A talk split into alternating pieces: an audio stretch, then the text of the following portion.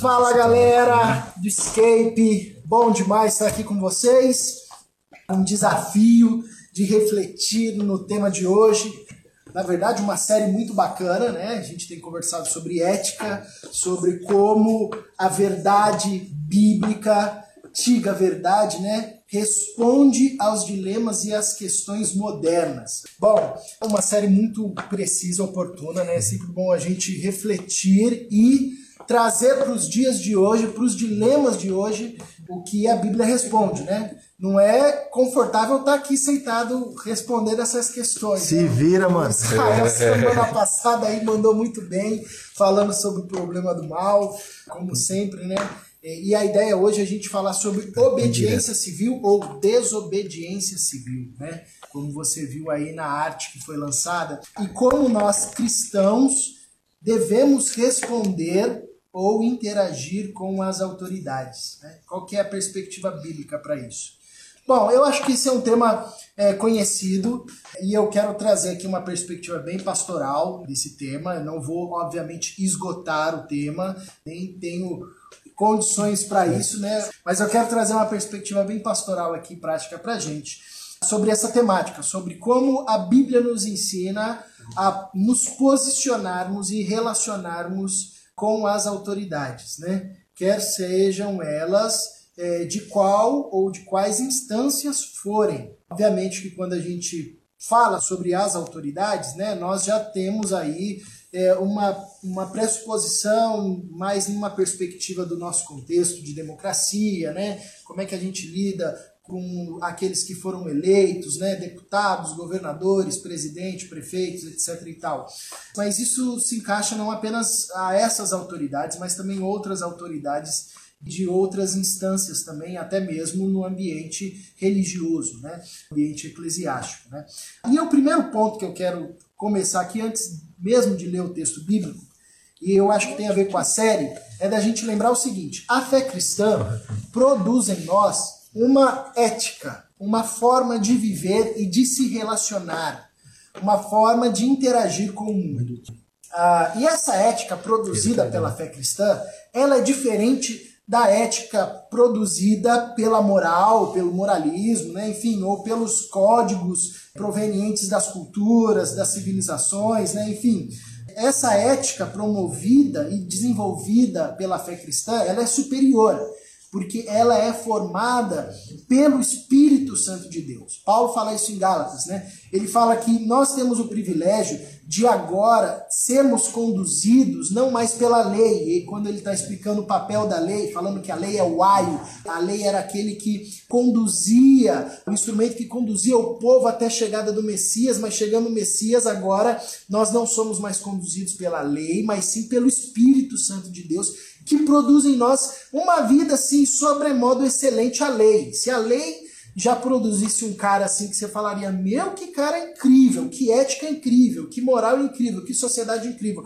Quanto mais agora nós que somos conduzidos pelo Espírito Santo, viveremos e veremos nascer em nós, surgir em nós uma vida muito mais límpida, uma vida muito mais profunda no alicerce que é Cristo, uma vida mais parecida com Cristo.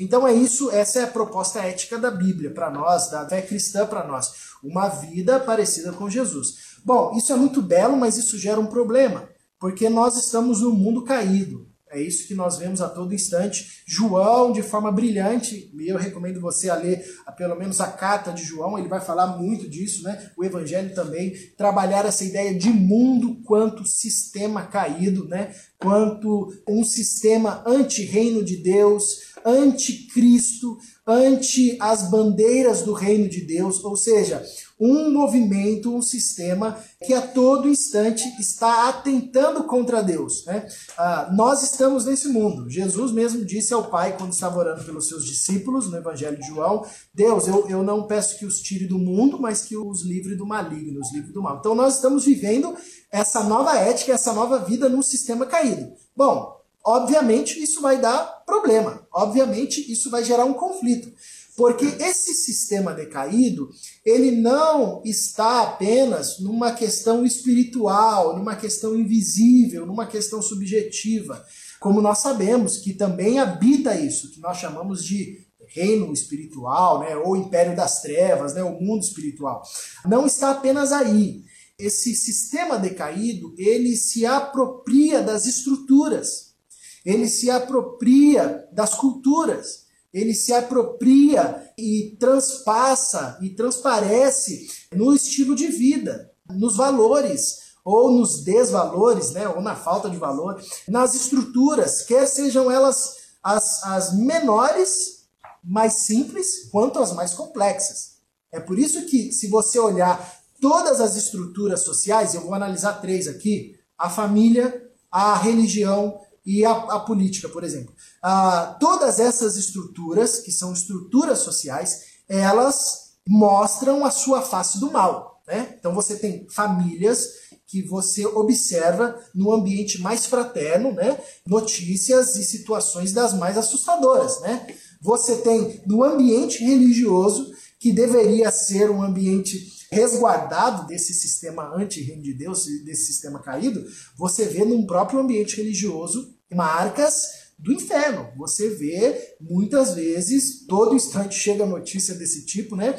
De deturpações e de instrumentalização dessa ferramenta, né? A religião, para o mal. E quando você amplia isso para uma esfera mais social, que é a esfera política, né, você também vê que nessa estrutura tem lá no cerne, parece que está assim grudado um, um, aspecto infernal, um aspecto anti-reino de Deus, contrário aos valores da vida, contrário às bandeiras do reino de Deus. Né? Isso revela para gente que o pecado, que esse sistema decaído, né, que a Bíblia chama de mundo, ele afetou todas as esferas da vida, inclusive as instituições. É algo estrutural, é um pecado estrutural.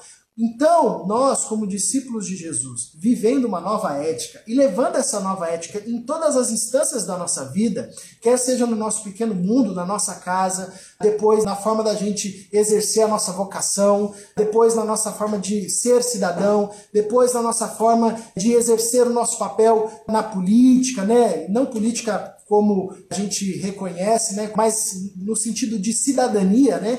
A gente vai enfrentar um conflito a gente vai enfrentar um conflito. Né? A gente vai estar tá levantando uma bandeira que é contrária à bandeira que esse mundo levanta. Então, em algum momento, é, isso vai ser conflituoso. Né? Então, como discípulos de Jesus, como receptores né, dessa nova vida, dessa nova ética, nós precisamos refletir o que, que a Bíblia nos ensina quanto à nossa postura em relação as autoridades e as estruturas de autoridade no nosso contexto e como nós nos portamos em obediência, né, ou em desobediência a essas questões, né, essas autoridades. Eu quero ler com vocês dois textos bem conhecidos. Um, na verdade, é bem conhecido, o outro mais ou menos, né? Dentro dessa temática. O primeiro texto está lá na primeira carta de Pedro, no capítulo 2. E olha o que, que Pedro vai falar acerca da obediência às autoridades. Pedro fala sobre isso, Paulo fala sobre isso, talvez Paulo aprofunda mais essa temática, mas Pedro também destaca muito bem essa questão da prática cidadã do discípulo de Jesus, né? E Pedro, no capítulo 2, no verso 11, a partir do verso 11, Inclusive, tem um podcast do Crescer sobre a carta de Pedro. Eu não sei se está no ar ainda, mas se você quiser, pode dar uma olhada lá. O Maza chamou algumas pessoas e eles aprofundaram esse olhar na carta de Pedro. Vale a pena você dar uma olhada. Então, 1 de Pedro, capítulo 2, verso 11, diz assim: Amados, insisto que, como estrangeiros e peregrinos no mundo, vocês se abstenham dos desejos carnais que guerreiam contra a alma Vivam entre os pagãos de maneira exemplar, para que, mesmo que eles os acusem de praticarem o mal, observem as boas obras de você que vocês praticam e glorifiquem a Deus no dia da sua intervenção.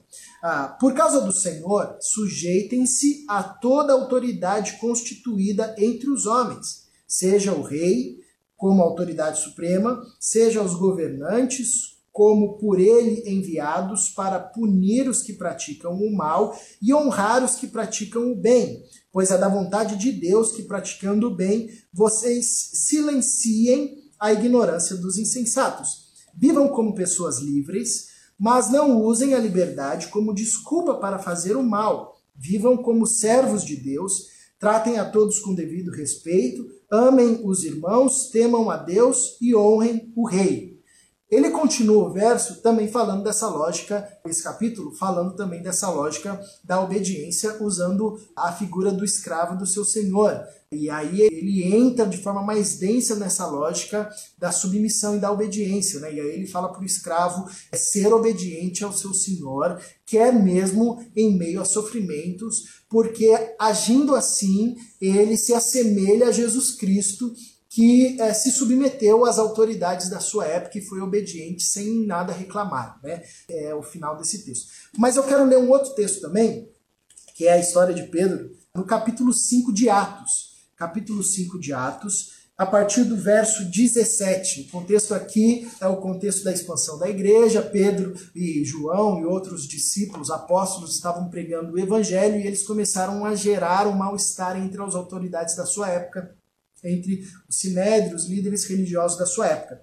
E eles foram chamados e proibidos de pregarem o evangelho, inclusive foram presos. E aí é o contexto que nós vamos ler agora, Atos 5, 17. Então, o sumo sacerdote e todos os seus companheiros, membros do partido dos saduceus, ficaram cheios de inveja. Por isso mandaram prender os apóstolos, colocando-os numa prisão pública.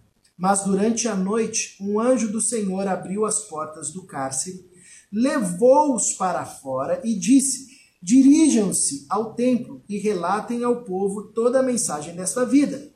Ao amanhecer, eles entraram no pátio do templo, como haviam sido instruídos, e começaram a ensinar o povo. Quando chegaram o sumo sacerdote e os seus companheiros, convocaram o sinédrio, toda a assembleia dos líderes religiosos de Israel, e mandaram buscar os apóstolos na prisão. Todavia, ao chegarem à prisão, os guardas não encontraram ali.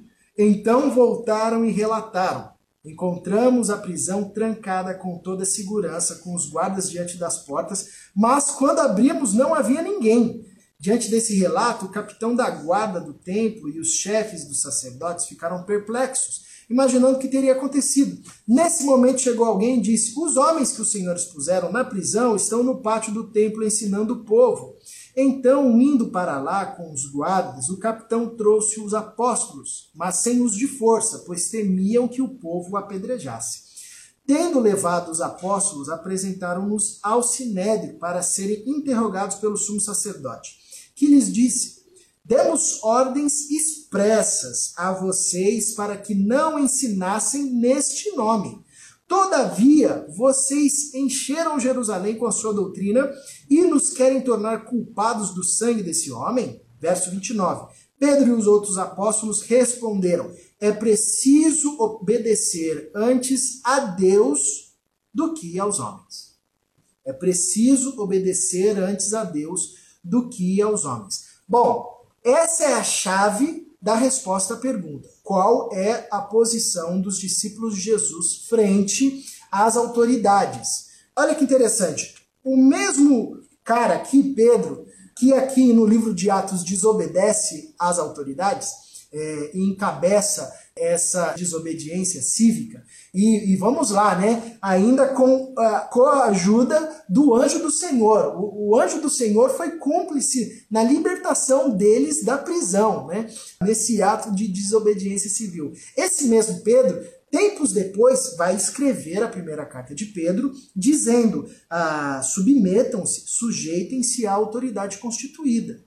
Quer seja rei, quer ser como autoridade suprema, quer seja governantes, ah, como por eles enviados para punir os que praticam mal e honrar os que praticam bem. Aí você pode perguntar, meu, o que aconteceu com Pedro? Será que passaram-se os anos, ele foi ficando mais medroso e aí ele mudou de ideia, falou, meu, eu acho que eu não agi bem lá no relato de Atos, como Atos informa naquela época perante o Sinédrio e agora eu mudei de ideia. Não, Pedro não mudou de ideia. O que Pedro está ensinando aqui para gente, na carta de Pedro, primeiro, que a fé ela tem um impacto na nossa história. Né? Nós, como discípulos de Jesus, não somos dessa pátria. Ele começa dizendo isso. Nós almejamos uma outra pátria, nós somos peregrinos aqui. Porém, nós temos um compromisso de cidadania com essa terra onde nós vivemos. É, o que Pedro está ensinando a gente é que a nossa fé não é fantasmagórica, do tipo a gente vive aqui, mas sem nenhum compromisso com aqui, né? Só olhando para lá. Não. A fé deve ser encarnada na história e deve produzir em nós uma cidadania exemplar. Essa é a lógica de Pedro aqui no resumo. Quer sejam os libertos, quer sejam os escravos, os discípulos de Jesus, onde estão, são chamados para viver num patamar exemplar. Esse é o primeiro ponto de Pedro. Você que é discípulo de Jesus, não importa a sua situação e o seu contexto, você tem que ser exemplar, é, tem que buscar viver uma vida a dar um ótimo testemunho, de tal forma que as pessoas, os pagãos, aqui no caso que Pedro usa, não tenham com que apontar contra você. Né? E aí Pedro ele nos ensina que essa vida exemplar passa também por uma lógica de obediência às autoridades. Pedro está escrevendo num contexto profundamente injusto, profundamente opressor, né? num contexto de escravidão, num contexto de domínio de um único império, que era o Império Romano, que dominava pela força, num governo, num, num sistema de taxação altíssima né? Num sistema onde as pessoas elas estavam constantemente sendo fustigadas pela força do Império Romano. Então, Pedro chama os discípulos de Jesus a um caminho de obediência.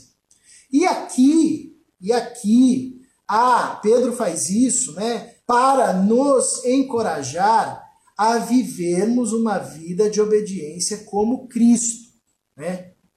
Não é que Pedro está desconsiderando o aspecto da fé cristã, o aspecto, vamos dizer assim, o aspecto profético da fé cristã, como os profetas do Antigo Testamento, que denunciavam as injustiças. Não é que Pedro está desconsiderando isso.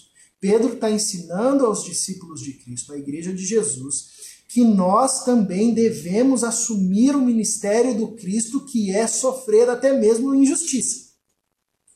Só que Pedro está falando, quando Pedro fala de autoridade, e a autoridade instituída por Deus, ele não está dizendo que é Deus que coloca o fulano de tal como autoridade. Ele não está falando de uma pessoa específica. Ele está falando desse modelo, desse arquétipo, né? desse modelo que é a autoridade, dessa instituição autoridade. A lógica de autoridade o sistema de autoridade é instituído por Deus. Não necessariamente o cara que está lá, usando esse cargo tanto para o bem quanto para o mal. Né? Não necessariamente esse cara está lá. Mas a instituição, a lógica da autoridade é instituída por Deus e, na verdade, revela até mesmo é, o funcionamento da Trindade. Revela até mesmo o atributo de Deus. Muitos dos atributos de Deus passam pela lógica da autoridade, como a justiça, como quando a Bíblia chama de Deus do verdadeiro juízo. Isso são lógicas, o verdadeiro governador, aquele que governa todas as coisas, né? Ah, que reina sobre todas as coisas. Essas são lógicas de autoridades que nós vemos na Trindade. Então, essa, esse, esse sistema, essa lógica, esse paradigma, esse modelo de autoridade foi instituído por Deus. E é isso que Pedro está falando. Não necessariamente o cara que está lá usando da autoridade. Tanto que aqui nesse texto, Pedro parte de um pressuposto de uma autoridade que funciona bem, que funciona para o bem. Porque ele vai dizer no verso 14, quando ele diz: Seja aos governadores como por ele enviados para punir os que praticam o mal e honrar os que praticam o bem governadores que punem né, aqueles, penalizam aqueles que praticam o mal e honram aqueles que praticam o bem. Qual é a lógica de Pedro aqui? Bom, estamos falando de um sistema de autoridade que funciona. Quem faz o mal, quem desobedece, quem descumpre a lei é penalizado. Quem faz o bem, quem cumpre a lei, é honrado. Bom, isso é uma lógica de funcionamento.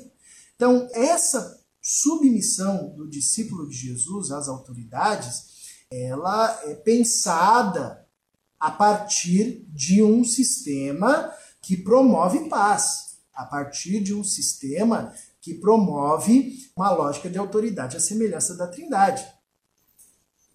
Versos depois, quando Pedro fala sobre o escravo, ele está falando num contexto já deturpado, um contexto injusto. E aí ele vai chamar essa submissão como uma espécie de martírio à semelhança do Cristo. Né? Então aqui a gente tem dois modelos: a obediência à autoridade quando estamos em um sistema que funciona. Isso é lícito. Mas também, em alguns casos, a obediência às autoridades, e aqui a relação do escravo com a autoridade que é o Senhor, num contexto onde a justiça não funciona, mas o discípulo do Cristo assume o sofrimento como marca do sofrer por Cristo. Isso também é uma condição, isso também é uma situação. Não é toda situação, mas são situações pontuais. Cristo passou por isso, os apóstolos passaram por isso em seu martírio, muitos homens e mulheres ao longo da igreja, da história da igreja, passaram por isso também. E aí nós temos a lógica do martírio, né? que é quando nós nos submetemos à autoridade, mesmo ela sendo injusta, e mesmo que isso custe a nossa vida e custe a nossa liberdade, porém estamos agindo a partir da premissa do martírio, a partir da premissa do sofrer como Cristo sofreu. Em todas essas situações, a fala de Pedro em Atos, ela permanece sendo a base. Importa primeiro obedecer a Deus. É por isso que em Atos a gente vê Pedro e os outros apóstolos, com a ajuda do anjo do Senhor, saindo da prisão e voltando a pregar o evangelho. Então ele, você tem uma situação de choque. Porque a autoridade humana falou para Pedro e para os apóstolos: vocês não vão mais pregar. Mas a autoridade divina disse para Pedro: você vai pregar. Né? Bom, você vai obedecer quem aí nessa situação? Né? Ah, obviamente, é o que Pedro falou. Importa obedecer a Deus. Deus deu uma ordem, ele é a autoridade suprema. Né? Então, a obediência às autoridades ela se constitui primeiro a partir da lógica da obediência a Deus. A nossa obediência a Deus dá, inclusive, para nós respaldo para desobedecer né, ordens humanas, desde que, né, obviamente, estejamos alinhados na ordem divina, né, na ordem de Deus. Né? Porque essa, essa é como, por exemplo, vou dar um exemplo aqui, porque senão a galera já vai sair daqui desobedecendo. Não, Deus me falou para desobedecer. Não é isso aí não, tá? Isso vou é botar só, a culpa em você, é sua cara. cabeça, vou botar a culpa em mim, eu vou botar a culpa em quem levantou esse tema aqui. É, por exemplo, os cristãos em contexto de perseguição. É? Você pega a Coreia do Norte, países da janela 10 e 40, onde tem o crescimento do islamismo, onde o governo é islâmico ah, e não toleram a fé cristã, e tem ordem constitucional que não é permitido outro culto que não o culto da fé islâmica, hindu, sei lá, enfim. E aí você se converte, ou você é um missionário lá. O que você vai fazer? Você vai falar de Jesus nesse contexto ou não? Você vai falar de Jesus. É, obviamente que eu estou sendo bem simples aqui, é uma discussão bem profunda. Mas os caras que são cristãos nesse contexto, eles não vão se reunir? Eles vão se reunir, tanto é que eles se reúnem correndo risco de vida. Então você tem situações onde a lei dos homens, por vezes, confrontam a lei de Deus. Nós aqui, graças a Deus, não temos, né, nessa questão de culto, pelo menos, ah, essa dificuldade. Né? A gente nunca dificilmente, né, não vou falar nunca, nunca é muita coisa, é muito tempo, né, mas dificilmente a gente vai vai estar numa situação como de Pedro, né? Mas a lógica ali que Pedro ensina para a gente é que a nossa relação de obediência ou desobediência às autoridades, primeiro, se fundamenta nessa fala fortíssima onde Pedro diz: é preciso obedecer antes a Deus do que aos homens. Né? Tendo isso como base, a gente precisa perceber as situações. Em um governo que funciona as autoridades de forma a produzir vida, nós somos chamados a nos submetermos e a obedecermos. Legal, ela está punindo quem descumpre a lei e está honrando quem cumpre a lei, ou seja, está funcionando, bacana. Porém, pode ser que às vezes a autoridade ela, ela é disfuncional. Ela está agindo de forma a subverter a autoridade, né? a macular a, a lógica da autoridade, punindo quem cumpre a lei e favorecendo quem não cumpre a lei. Nós temos dois caminhos aí. Nós temos dois caminhos. O primeiro é o caminho do martírio, como o exemplo que Pedro dá acerca do escravo, é assumir uma posição de sofrer com vistas a testemunhar o martírio. E aqui, o caso talvez que mais cabe, né, é quando, por exemplo, os mártires da igreja, eles são perseguidos por testemunhar a fé em Cristo, né? Então você vê uma clara deturpação da autoridade, do uso da autoridade para perseguição, mas eles assumem isso como martírio. Ou nós também podemos obedecer a Deus, né? E sinalizarmos como voz profética, como caminho dos profetas, que aquela autoridade usurpou usurpou da instituição, da estrutura, para promover morte. Né? E aí nós temos uma ação de desobediência, né? em certo sentido, da perspectiva estrutural, porém mantemos a nossa obediência a Deus. Porque a gente precisa sempre lembrar, como discípulos de Jesus, nós temos uma nova ética. E a questão é, você está no seu trabalho, o seu chefe, que é a sua autoridade ali, falou que a partir daquele momento os contratos vão ser firmados daquele jeito, é, no escuro. Você diz, não, posso, não posso participar disso. Você já desobedeceu a uma autoridade. Né? Porém, você pode partir como voz profética também. Não apenas é, renunciar isso, mas denunciar dependendo do quão maléfico isso for e dos desdobramentos, né? Isso é exercer a sua vocação e deixar com que essa ética surja e faça com que a nova vida de Cristo surja em nós. Por exemplo, Jesus, quando ele entra no templo e denuncia o que estava acontecendo no templo, dizendo: a casa do meu pai é casa de oração e vocês transformaram em covil de salteadores. Isso é um ministério de denúncia onde Jesus ele não se submete às autoridades que subverteram a autoridade a lógica da autoridade, mas ele mantém o seu zelo a Deus. Como os profetas no Antigo Testamento chegavam para a autoridade, levantados por Deus, e ah, acusavam as autoridades. Diziam: vocês deturparam a palavra de Deus, vocês se distanciaram da palavra de Deus. Então, os discípulos de Cristo caminham com muita sabedoria nessa linha, né? Entre obediência e submissão. Nós temos um exemplo recente, histórico, né? Que é o Martin Luther King, um pastor batista, que se levanta contra o racismo estrutural do seu contexto, contra a lógica de opressão que os negros viviam, de tal forma que eles nem podiam sentar no ônibus, por exemplo, nos Estados Unidos. Ele se levanta, um pastor, discípulo de Cristo, que ensina para a gente algo muito belo. Que esse caminho da resistência, e aí nós estamos falando de um caminho de resistência profética, ele não precisa e não pode ser feito no uso da força e da arma, né?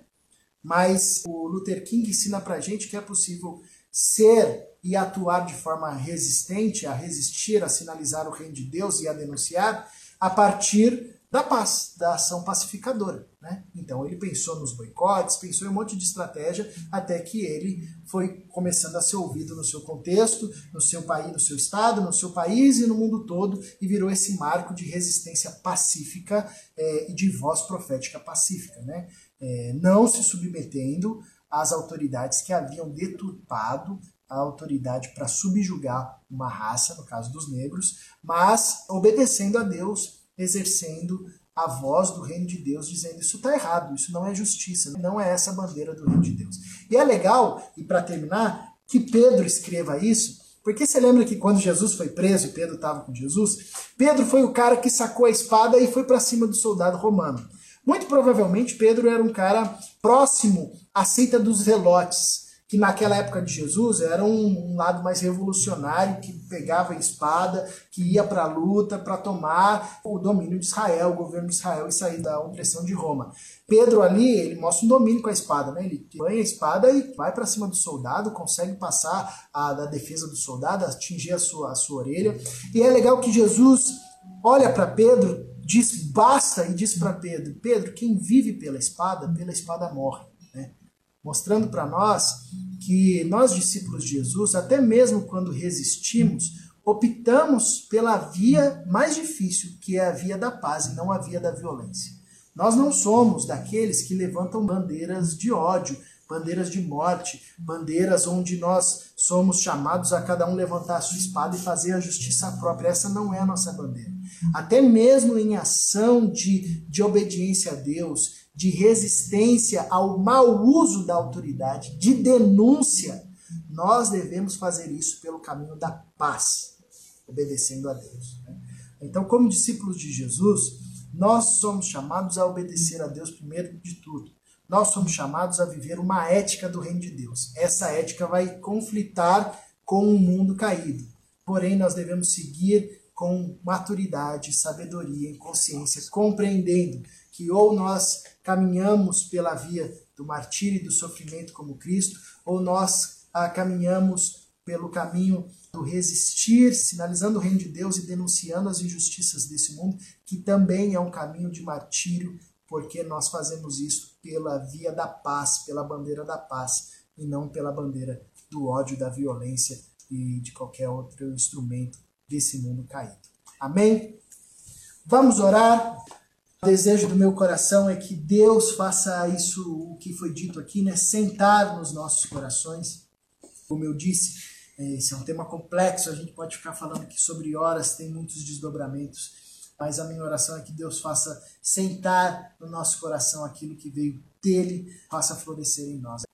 Paizinho, obrigado por esse momento, peço por tua graça que o Senhor faça florescer em nós aquilo que veio de ti e o que não veio de ti, o que é devaneio humano, o que não veio da tua palavra, que isso seja esquecido e lançado fora.